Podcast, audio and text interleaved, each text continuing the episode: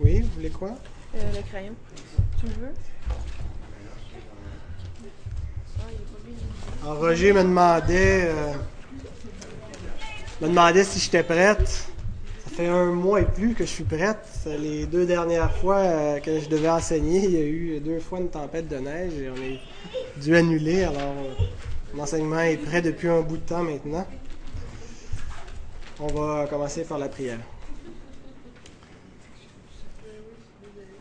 Seigneur notre Dieu, nous voulons euh, tourner nos cœurs, nos pensées, toute notre âme vers toi. Toi, le grand bienfaiteur, toi qui nous as aimés depuis le commencement, toi qui as livré ton Fils pour nous et qui avec lui nous donne toutes choses. Seigneur, euh, nous sommes assemblés en ton nom, nous sommes venus pour te rendre hommage, nous sommes venus parce que nous t'aimons, parce que nous croyons en toi et parce que nous voulons mieux connaître ta volonté. Bénis, Seigneur, ce temps où nous réfléchissons sur ta parole. Je m'en remets à toi, Seigneur, comme un instrument, que tu puisses, Seigneur, utiliser ma bouche pour parler à tes enfants. Et Seigneur, je te prie que tu puisses aussi préparer nos cœurs pour la prière et qu'on puisse redoubler d'ardeur dans l'intercession, dans le zèle pour prier, pour faire monter devant toi des actions de grâce. Amen. Amen. Donc, c'est une série, quatrième euh, enseignement sur la question comment est-ce qu'on connaît la volonté de Dieu.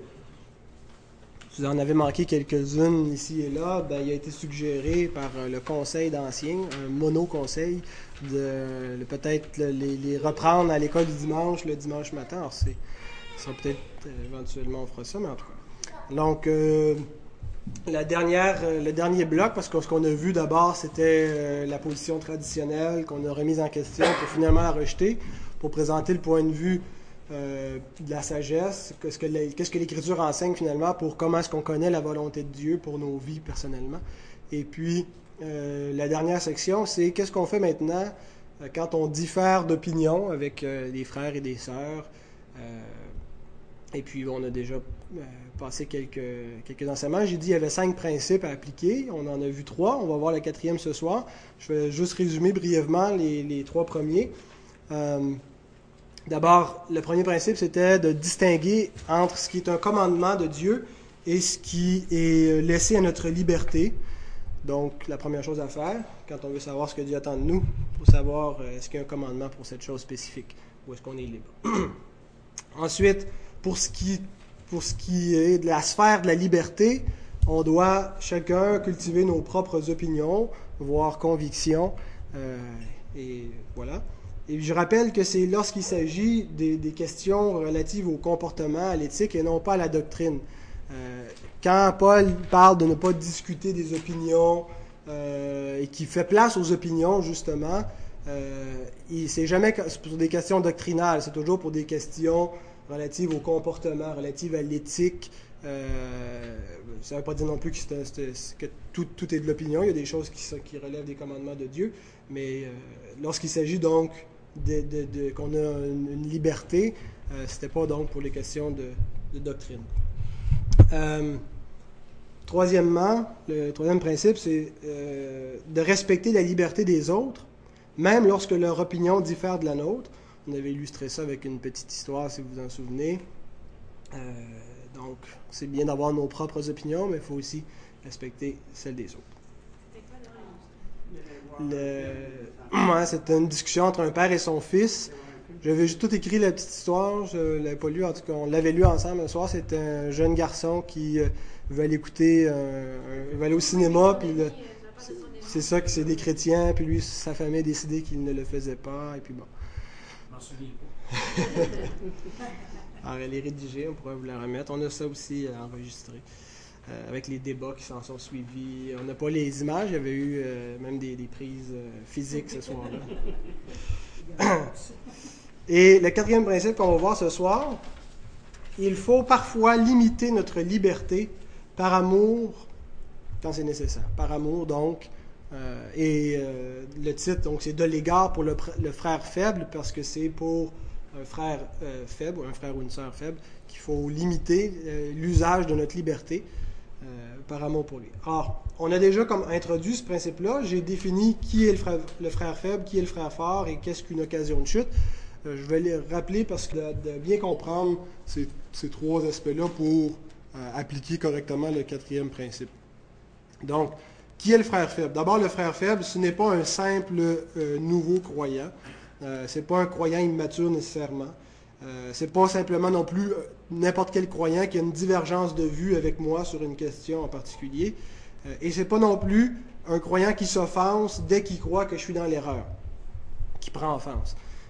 donc le frère faible, c'est qui?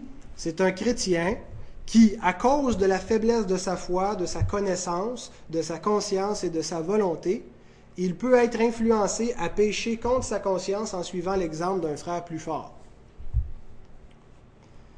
Et pour lui, la Bible dit, il faut sacrifier notre liberté.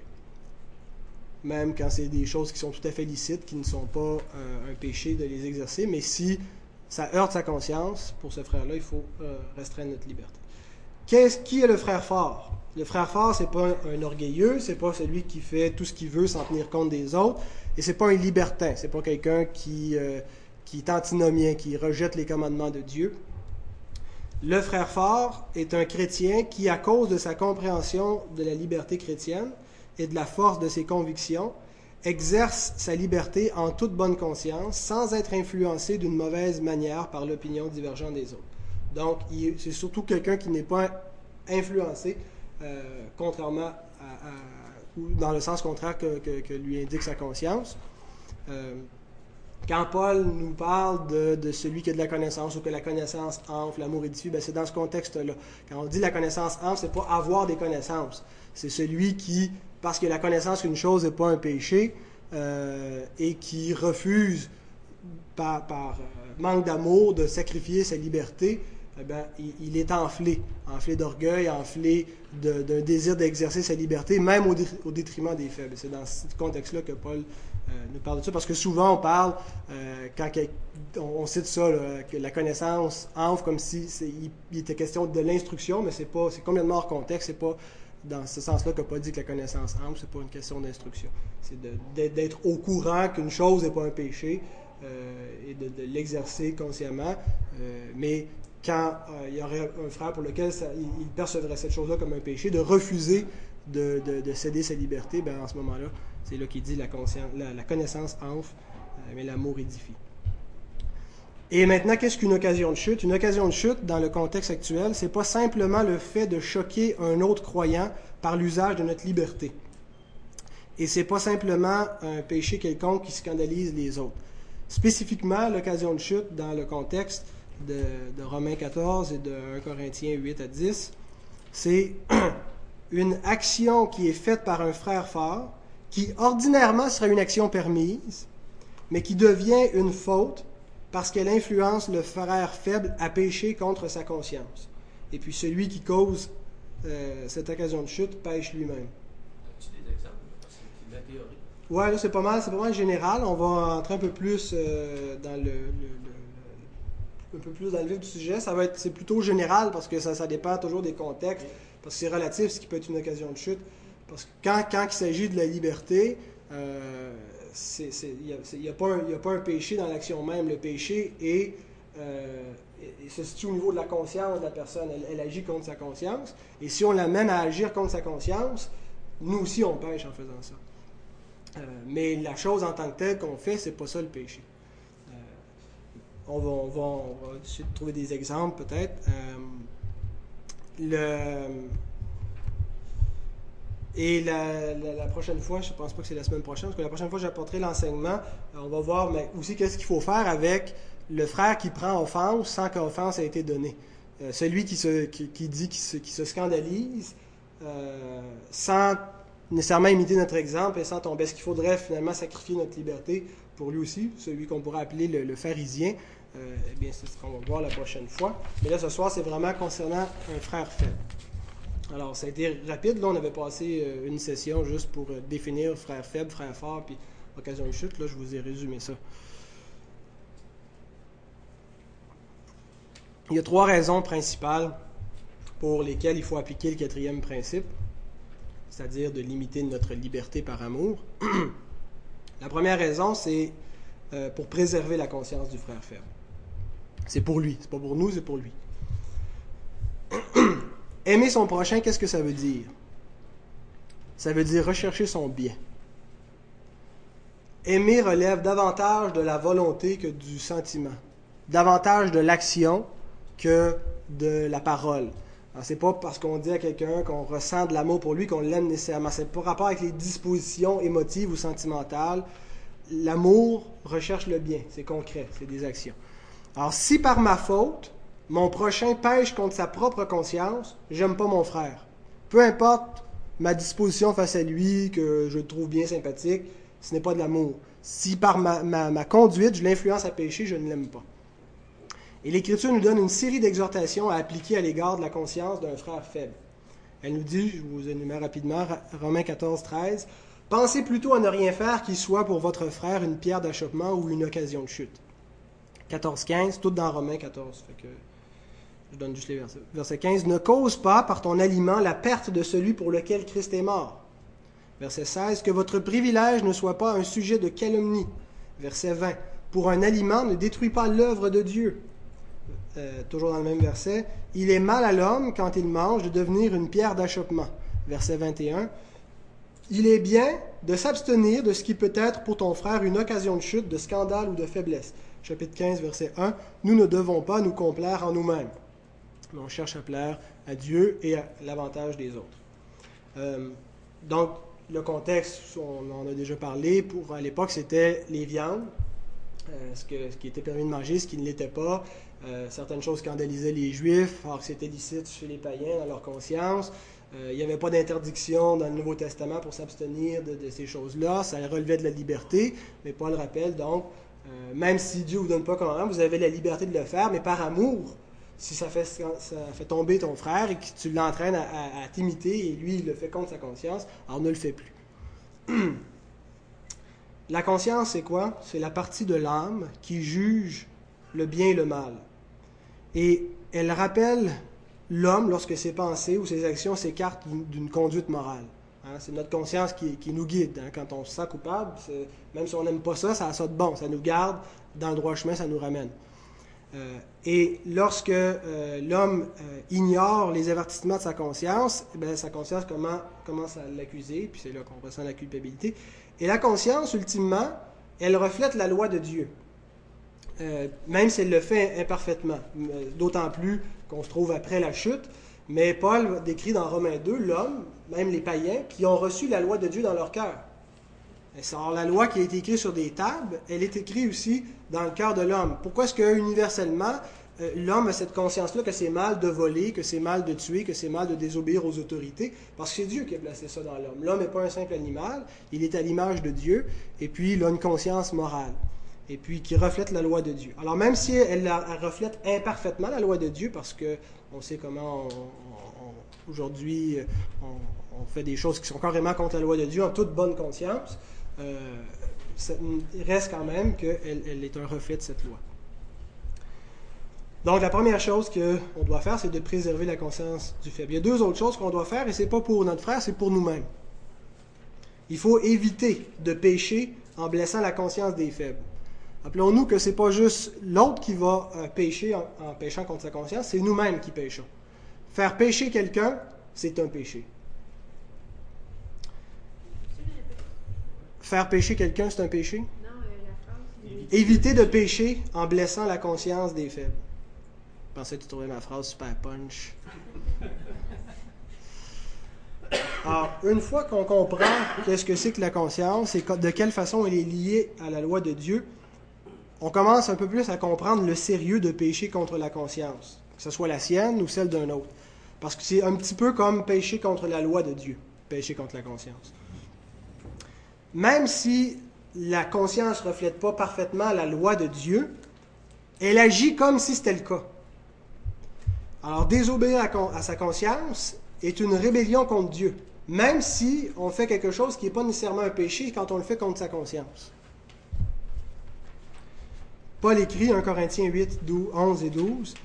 Et ainsi le faible périra par ta connaissance, le frère pour lequel Christ est mort. En péchant de la sorte contre les frères et en blessant leur conscience faible, vous péchez contre Christ. Alors, c'est euh, non négociable euh, d'agir ainsi, user de sa liberté en scandalisant les autres est un péché. Alors à ce moment-là, ça devient un commandement de restreindre sa liberté.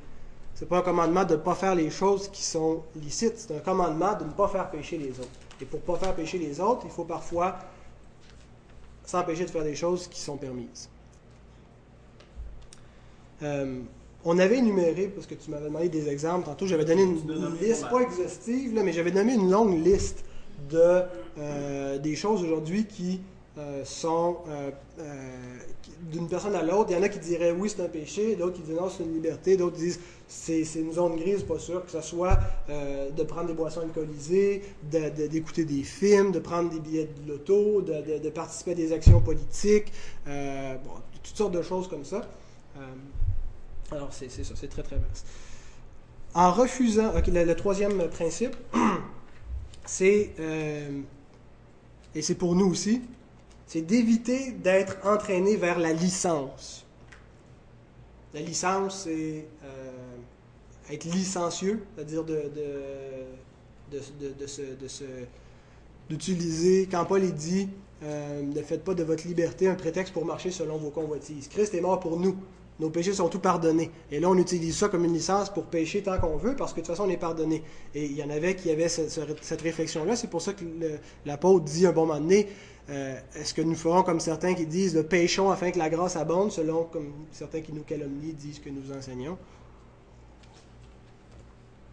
Donc, être licencieux, c'est d'utiliser sa liberté, pas dans la liberté, mais pour pécher. Donc, c'est de carrément. Vous allez, vous allez comprendre le principe, comment ça fonctionne. en refusant de sacrifier notre liberté par amour, nous péchons contre la conscience des faibles, mais nous courons un risque. Le risque d'être entraîné à pécher directement contre les commandements de Dieu cette fois. Pas juste contre la conscience d'un autre, mais à pécher contre les commandements de Dieu. Je vous cite euh, Jeb Stuart Magruder, qui est ce, c'est pas un illustre inconnu, en fait, c'était euh, l'ancien conseiller du président Nixon, suite au scandale du Watergate. vous vous souvenez, le, Parti républicain était sali dans les années 70 parce qu'il bon, s'était mis à faire de l'espionnage, des pratiques illégales euh, vis-à-vis du Parti démocrate. Bon, je n'étais pas, pas né, donc je ne sais pas trop là, qu'est-ce qui s'est passé, mais il y a des gens qui ont fait de la prison et ça a, été, ça a amené même à la démission du, euh, président Nixon parce que le, Congrès avait euh, entrepris un impeachment contre lui pour le, faire renvoyer, mais ça n'a pas eu lieu parce qu'il a démissionné avant. Et Jeb Stewart, donc le conseiller, écrit dans, sa réflexion Nous nous étions convaincus nous-mêmes que nous faisions rien de réellement mal. Et par le temps que nos activités devinrent illégales, nous avions déjà perdu le contrôle. Nous sommes passés d'une éthique faible à une activité criminelle sans même le réaliser. Le péché, c'est quelque chose d'insidieux. hein. Ça paraît plus ou moins dangereux premier abord, et puis on est rapidement emporté dans la vague. Je me souviens du, témoignage d'un pédophile que j'avais vu un bon moment donné à à la télévision qui euh, s'était fait prendre et puis qui, avait fait de la prison. Euh, et, ça avait commencé, il recevait des courriels, là, des, pourriels euh, qui, qui invitaient à regarder de la, pornographie. Puis il dit, dans le confort de sa maison, les portes closes, personne ne sait, puis tu regardes un petit peu, puis tu es toujours entraîné un peu plus loin, et c'est ça. Euh, Pierre Burke m'avait déjà dit, en citant, je pense, quelqu'un d'autre, il dit, on ne tombe pas dans le péché, on glisse. Hein, c'est pas du jour au lendemain où ça arrive, c'est plus subtil et, on est entraîné, puis le temps qu'on se rende compte, notre jambe est prise hein, dans un piège. Alors, cette tendance de la chair à passer de la liberté à la licence, c'est le thème que Paul développe dans 1 Corinthiens 8 à 10. Chapitre 8, il répond à une question sur la légitimité de manger des viandes sacrifiées à une idole. Les Corinthiens ont demandé est-ce que c'est est -ce c'est permis? Est-ce qu'il y a quelque chose de mal à ça? Alors il répond il n'y a pas de problème avec la viande. euh, il y a un seul Dieu dans le monde, c'est lui qui a pourvu à tous les aliments. euh, et, donc, il n'y a, pas- rien de défectueux ou d'impur dans la viande comme telle. On peut en manger. Cependant, tous les hommes n'ont pas cette connaissance, cette compréhension. Et de la façon qu'ils envisagent la viande, ça peut être mauvais pour eux. Alors il leur dit donc, que c'est correct de manger de la viande, mais que dans certaines occasions, il va être préférable pour eux de restreindre leur liberté pour éviter de faire pécher les autres. Au chapitre 9, il leur montre comment appliquer ce principe-là en prenant son propre exemple. Il se donne un, exemple qui euh, a tous les droits d'un apôtre euh, et il a refusé d'exercer ses, propres privilèges, de prélever euh, le, salaire qu'il aurait pu, ainsi de suite. S'est privé de ses droits, non pas parce qu'il le devait, mais pour ne pas faire d'obstacle à l'Évangile.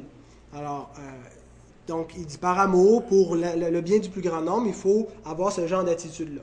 Et au chapitre 10, il donne l'exemple contraire, ce qu'il ne faut pas faire.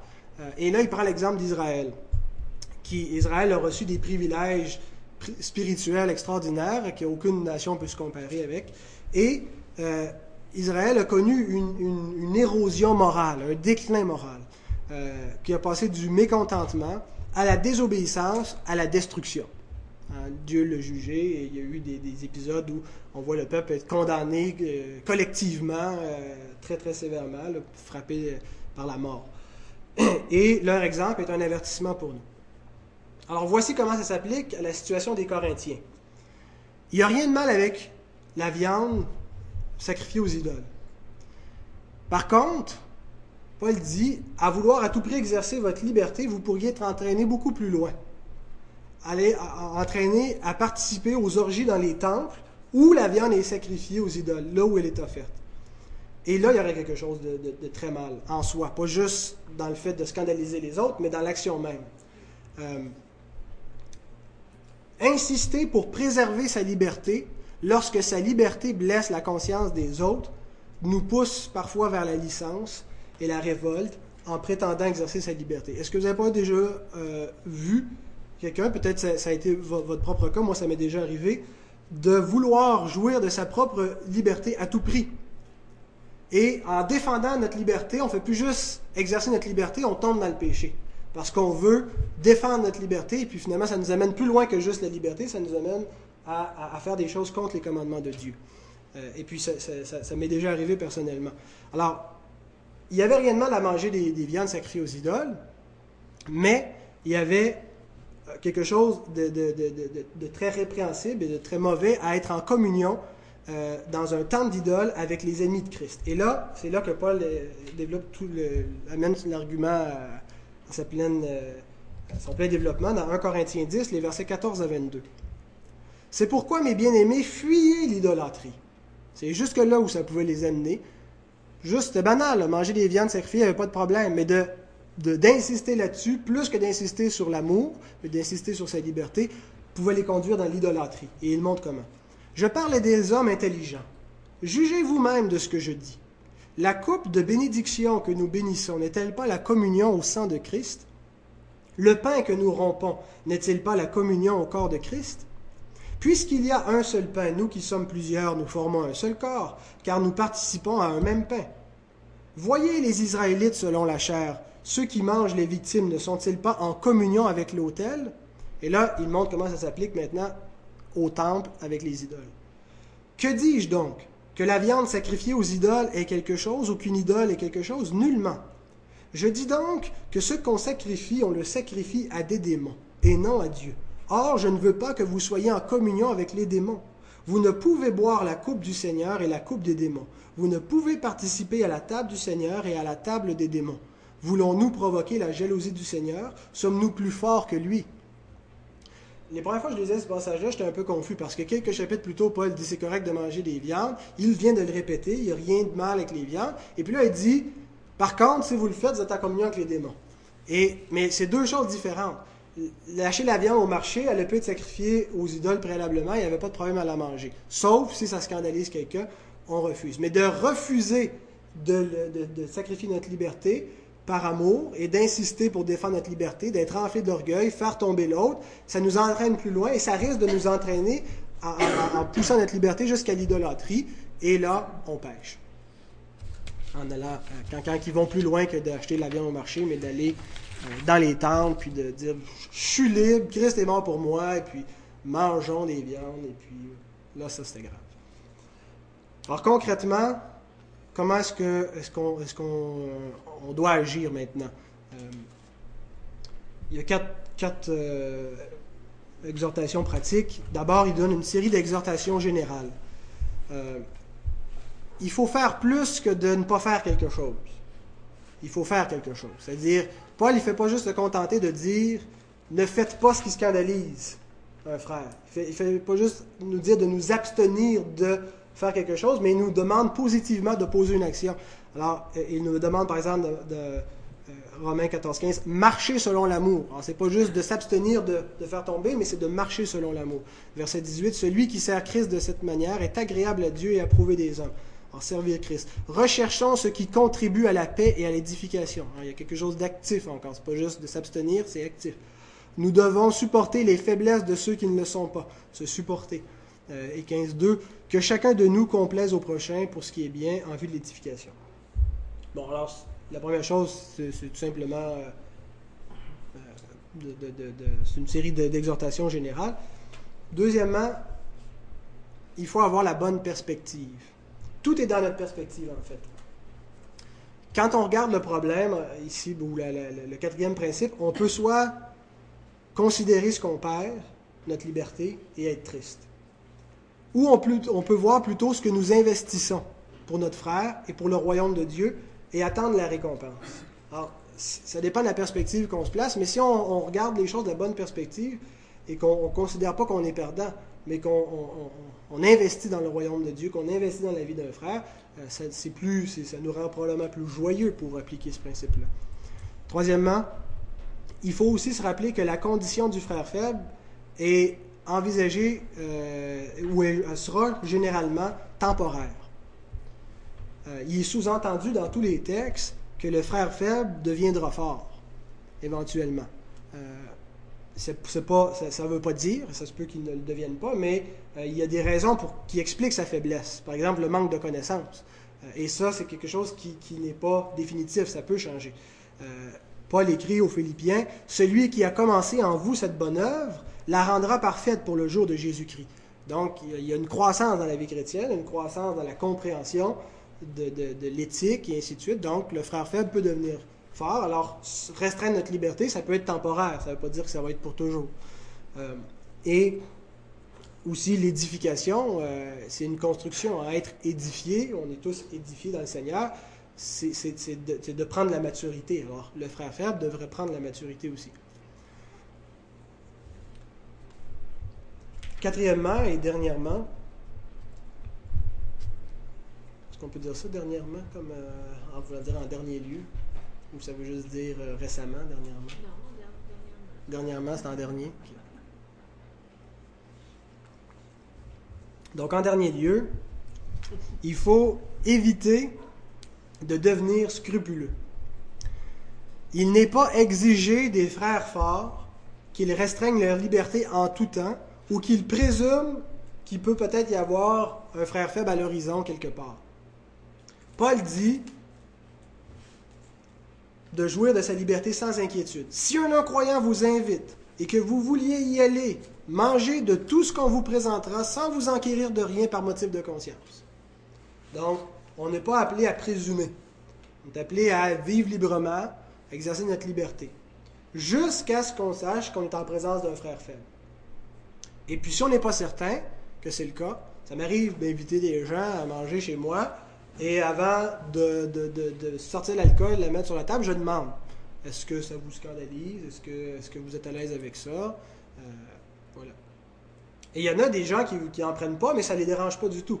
Euh, des gens qui ont été alcooliques dans le passé, qui ont pris une résolution de plus jamais en prendre, euh, et ils ne seront pas influencés. Ce ne sont pas des frères faibles parce qu'ils ne prennent pas de l'alcool. Ils seraient des frères faibles s'ils étaient influencés, me voyant et qui en prendraient. Mais si la personne a résolu de plus jamais en prendre, et qui n'est pas influencé par ma conduite, c'est pas un frère faible du tout. C'est un frère fort qui qui, est, pas euh, donc influencé par mon opinion. Même si son opinion diffère. Exactement comme dans la, petite histoire où il y avait le père qui amène ses enfants au cinéma, le père qui ne veut pas le faire, et les deux se respectent, et les deux ne sont pas influencés mutuellement, et ils peuvent respecter leur opinion dans l'amour. Les, plus faibles, c'était les enfants qu'il fallait respecter. Alors, et la dernière chose en terminant, qui sont, ou on devrait plutôt dire, qui peuvent être les frères faibles aujourd'hui? parce que ça ne veut pas dire euh, nécessairement que les personnes que je vais vous énumérer sont automatiquement des frères faibles, mais euh, c'est des gens qui ont plus tendance à l'être. En premièrement, on a Roger. Faites attention. Alors, les premières catégories de gens, je pense qu'on pourrait mettre les jeunes adultes. Ceux qui viennent de quitter le nid familial, il leur faut un certain temps pour forger leurs propres convictions, leurs propres opinions. Et il faut faire particulièrement attention à ceux qui sortent d'un milieu très strict, voire légaliste. Il faut prendre du temps, il faut être patient, il ne faut pas avoir peur de sacrifier notre liberté le temps qu'eux-mêmes se, se placent. Et on ne doit pas être empressé à les amener à, embrasser euh, nos vues. Je pense qu'on doit favoriser une meilleure compréhension des choses quand on, juge des fois qu'il peut y avoir des choses qui sont erronées, mais dans l'amour et surtout le temps que c'est pas fait, qu'ils n'ont pas cette compréhension-là, de ne pas exercer notre liberté. Deuxièmement, il y a les nouveaux convertis. Ceux en particulier qui ont eu une conversion radicale, qui ont tout rejeté de leur ancien mode de vie pour passer à un mode de vie sain. Ils ont parfois rejeté des choses qui étaient licites. Des, fois, ils ont, rejeté des choses qu'ils ont bien fait de rejeter puis qui ne devront jamais revenir. Mais des fois, ils ont rejeté des choses licites qui pourtant les scandalisent. Quand je suis devenu chrétien, j'ai jeté toute ma musique. Tout ce qui n'était pas de la musique chrétienne, alors j'ai tout jeté, ben, j'avais pas de musique chrétienne, et j'avais des choses qui, qui, étaient certainement pas diaboliques dans la musique. Euh, et euh, donc, ça, me- ça- même ça, pouvait me scandaliser de voir des gens, euh, des chrétiens, des gens qui disent, disent chrétiens, puis écoutent la musique du rock ou des. Alors, alors, j'étais certainement une personne à qui aurait fallu faire attention à, ma conscience. Et j'aurais pu être amené à peut-être les condamner, mais aussi à- à me remettre à écouter de cette musique-là plus vite que ma conscience me le permettait.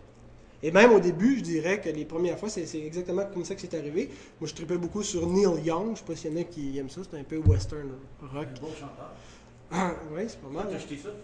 J'avais acheté- tout jeté ça. J'avais des coffrets et tout ça. Et puis, et puis, euh, et puis j'avais vu un chrétien à un bon moment donné qui écoutait ça. euh, et ça m'avait énormément surpris. Euh, J'en avais parlé, j'ai dit, mais t'écoutes Neil Young? Est-ce que puis là, j'avais même exposé mon problème de conscience. euh, euh, Est-ce qu'il prône pas des valeurs ou de la drogue? Puis, et puis bon, il m'avait expliqué un peu son point de vue. Et la journée même, je suis allé me racheter l'album. Et j'ai commencé à l'écouter et j'étais pas tout à fait tranquille avec ça. Mais, vous voyez, ça m'a un petit peu influencé. Sauf que là, c'était pas de sa faute. Je veux dire, je suis arrivé là, puis l'album jouait, puis expliqué son point de vue. Mais si quelqu'un, s'il avait vu consciemment que, bon, ça, j'avais un problème de conscience avec ça, puis qu'il aurait insisté, je pense que là, il aurait péché contre ma conscience. Euh, troisième catégorie de personnes, les croyants qui viennent d'une autre culture. Il y a certains aspects culturels qui peuvent être choquants ou tabous pour, pour nous ou pour eux, tout en étant licites devant Dieu. Alors, c'est, c'est- ça va dans les deux sens. hein. Ça peut être des gens qui viennent ici qui peuvent être choqués, mais ça peut être nous. Euh, haute dénomination? Par culture? ou- Non, je veux dire euh, haute, euh, géographiquement parlant. là. Et je rappelle que quand, quand je dis ça, les, les, les, c'est pas des questions doctrinales. Euh, c'est pas, par exemple, je sais pas si tu fais allusion à, à des milieux euh, charismatiques où on a certaines pratiques. euh, et je parle pas des, des milieux modérés, des milieux extrêmes où ça, ça va très très loin. C'est, c'est très exagéré. Et là, c'est plus. Ben, il y a des fois où c'est, clair que c'est, une transgression à la parole de Dieu. Mais c'est, pas pour des questions de doctrine que la Bible nous, appelle à agir de la sorte. C'est pour des questions euh, de, comportement, d'agissement.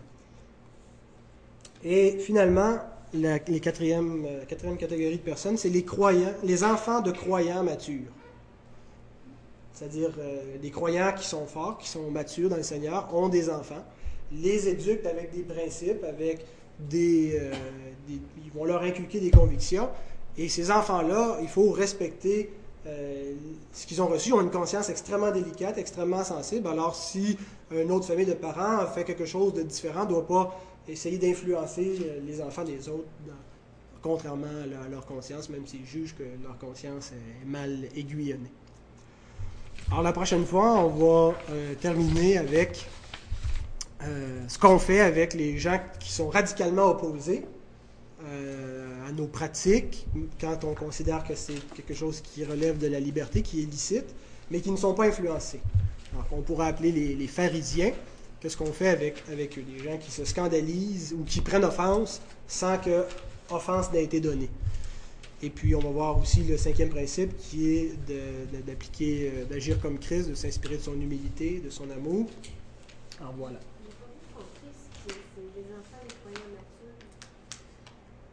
Comme dans notre petite histoire, ça serait le, le- le jeune garçon, il s'appelait Marc, je crois. Euh, alors, lui, ce serait un frère faible qu'il faut faire attention à sa conscience. Le frère faible, c'était pas le père qui voulait pas qu'il y ait au cinéma parce que lui, il comprenait pourquoi l'autre acceptait, ça ne posait pas de problème avec sa conscience, il respectait ça. C'était l'enfant qui euh, pouvait être entraîné avec les autres, mais parce que son père il interdit, il est pas sûr, peut-être quelque chose de mal, il le fait contre sa conscience. Pourquoi les autres peuvent, autres pas? C'est ça. Et, puis là, parce que les autres le font, il le fait. Mais il sent qu'il y a quelque chose, qui, il fait, fait contre sa conscience. Ah, et, et là, il pêche aussi parce qu'il désobéit à ses parents, mais aussi contre sa conscience. Alors, on ne doit pas chercher à avoir l'influence sur eux, on doit laisser les parents euh, élever leur enfant. Oui? Mais dans le fond, tant que ta conscience te dit non, tu es en train de pécher si tu le fais. L'Écriture dit effectivement que celui qui euh, pas, pas par conviction euh, pêche. Tout ce qui n'est pas le fruit d'une conviction est péché. Mais ça, il faut mettre ça dans le contexte. C'est vraiment, effectivement, quand on agit contre notre conscience. Euh, D'agir dans le doute. Euh, on parle pas, là, euh, genre, agir dans le doute, t'es pas sûr que, je sais pas, moi, que- non, non, mais c'est ça, non, mais tu sais que tu as des doutes au sujet de, de, de- tu devrais-tu placer tes actions dans euh, telle ou telle chose? Alors, c'est pas ce genre-là, mais c'est vraiment pour, si t'es pas sûr que c'est permis ou tu te dis ça, tu vois pas de raison que ça c'est interdit, mais ta conscience, ça arrive pas à être tranquille avec ça. Moi, c'est l'idée du mot faible, je. Une personne qui n'aime pas manger du porc pas nécessairement faible. C'est Non. pas l'explication du mot faible. Non, c'est ça, faible, ça veut pas dire une personne qui, qui- qui est restreinte. Et ce qu'on avait vu dans la définition du frère faible, c'est pas quelqu'un qui est constipé, là, si vous me passez l'expression, c'est-à-dire c'est pas quelqu'un qui, se met des restrictions. Par exemple, je suis persuadé que à la moyenne de- de- de- des gens, pas nécessairement des chrétiens, euh, j'ai beaucoup plus de restrictions dans ma propre vie personnelle, des choses que je m'interdis qui seraient peut-être licites, mais que par conviction personnelle, je m'interdis. Je me considère pas comme faible dans le sens que je ne serai pas influencé parce que quelqu'un le fait. Euh, un frère faible, c'est vraiment quelqu'un qui n'a pas des convictions suffisamment fortes, n'a pas une compréhension suffisamment euh, bien aiguillonnée, qui est capable de défendre, et qui va se faire influencer par les autres, mais sa conscience n'est pas tranquille avec ce qu'il fait. Donc, il le fait malgré sa conscience. Il ne fait pas nécessairement en, flagrant euh, conflit avec sa conscience. Ça peut être, mais c'est pas, c'est pas, euh, c'est dans le doute. Ouais, c'est, que faire la différence entre, entre faible et fort, c'est pas toujours évident. Parce que le gars qui ne mange pas du porc, puis du jour au lendemain, il, ok, il comprend qu'il peut manger du porc, mais pas nécessairement dans ce sens-là chrétien fort. Non, du tout, du tout. Euh, un, un chrétien fort, c'est pas non plus quelqu'un qui, qui, qui jouit de, de, de, de sa liberté, c'est-à-dire qui fait qu'est-ce qu'il veut, puis que sa conscience, elle, elle le fatigue jamais. C'est vraiment quelqu'un qui, qui est entraîné à imiter les C'est autres. C'est l'entraînement. Tu vois quelqu'un travailler, mettons, un dimanche, Tu tu pourrait. Ouais, ben, il y a des. Effectivement, c'est- pas, c'est pas uniforme. Il y a a des choses pour, qu'on comprend mieux, qu'il y a des, il y a des sujets qui sont plus clairs. Tu sais, je pense hein, à l'Halloween. Oui, C'est toute une controverse, Ouais. ça, Ouais, l'Halloween. tout à fait. C'est vrai, ça. Alors, que- que- qu'est-ce Tu peux qu'on avoir fait? une conviction sûre que tu ne peux pas le passer. Tu ne peux pas t'occuper de la fête. Puis il y, en- puis il y a d'autres qui vont dire, ben, C'est ça. Mais là, par exemple, admettons, admettons qu'il n'y a pas de problème avec l'Halloween en soi. Et que l'Halloween scandalise certains frères. C'est-à-dire, ils savent, mettons, que moi, je passe l'Halloween avec mes enfants, ça les choque. Ils ne le feront pas. Eux, ils- ne passeront pas l'Halloween. Ce pas nécessairement des frères faibles. Euh, ils, peuvent être dérangés, mais s'ils sont vraiment offusqués et qui essaient de me dire non, tu n'as pas le droit, et puis là, là c'est eux qu'on va voir la semaine prochaine. On n'en a pas parlé encore. Mais si, par contre, c'est des personnes qui sont pas sûres, mais disent Ah, mais lui, il prêche, euh, ses enfants sont bien élevés, bon, ben, ça doit être correct. Et là, il passe l'Halloween, mais ça, le fatigue. Alors là, j'ai entraîné quelqu'un à pécher contre sa conscience. Et c'est dans ce cas-là qu'on doit restreindre notre liberté. Dans la pratique, c'est possible. si évident. Non, non, effectivement. Surtout quand on passe la nuit.